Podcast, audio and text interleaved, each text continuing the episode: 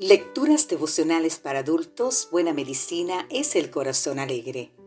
Cortesía del Departamento de Comunicaciones de la Iglesia Adventista del Séptimo Día Gasco en Santo Domingo, capital de la República Dominicana. En la voz de Sarat Arias. Hoy, 6 de noviembre, comer, beber y gozar de gran alegría. Leemos en el libro de Nehemías capítulo 8 los versículos 10 al 12. Luego les dijo, Id, comed alimentos grasos, bebed vino dulce y enviad porciones a los que no tienen nada preparado, porque este es día de consagración a nuestro Señor. No os entristezcáis, porque el gozo de Jehová es vuestra fortaleza. También los levitas colmaban a todo el pueblo diciendo, Callad, porque es día santo, no os entristezcáis. Y todo el pueblo se fue a comer y a beber y a obsequiar porciones y a gozar de gran alegría, porque no habían entendido las palabras que le habían enseñado. El tercer síntoma de la depresión es la alteración del apetito, más comúnmente la descana, aunque a veces puede ser el desenfreno por la comida. El capítulo 8 de Nehemías describe una especie de discurso magistral de Estras. Durante toda la mañana leyó al pueblo el libro de la ley de Moisés. No solo era lectura, sino también comentarios y explicaciones para que todos la entendieran.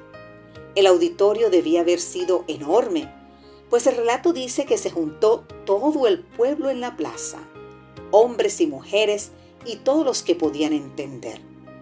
Y el mensaje surtió su efecto, pues todo el pueblo lloraba oyendo las palabras de la ley.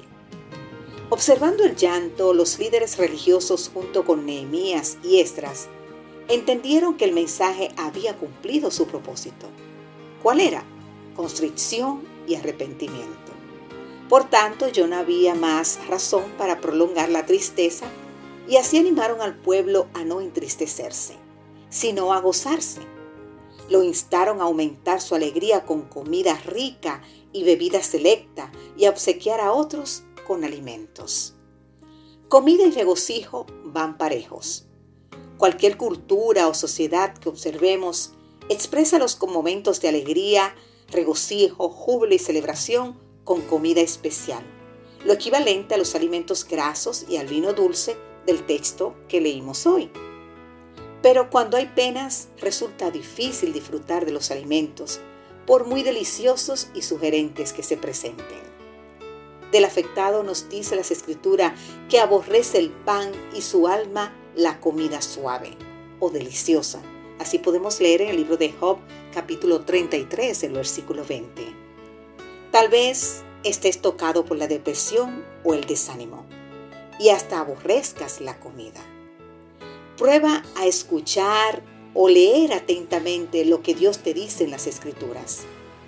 Cada vez más psicoterapeutas utilizan la lectura de textos sagrados en sus pacientes como apoyo para salir del desánimo y la depresión, pues los resultados son sorprendentes cuando leen texto de las Sagradas Escrituras. El día de hoy, haz tuyo sus mensajes y promesas y actúa como aquellos israelitas que se fueron a comer y a obsequiar porciones y a gozar de gran alegría, porque habían entendido las palabras que les habían enseñado. Que hoy Dios te bendiga cualquiera sea tu situación.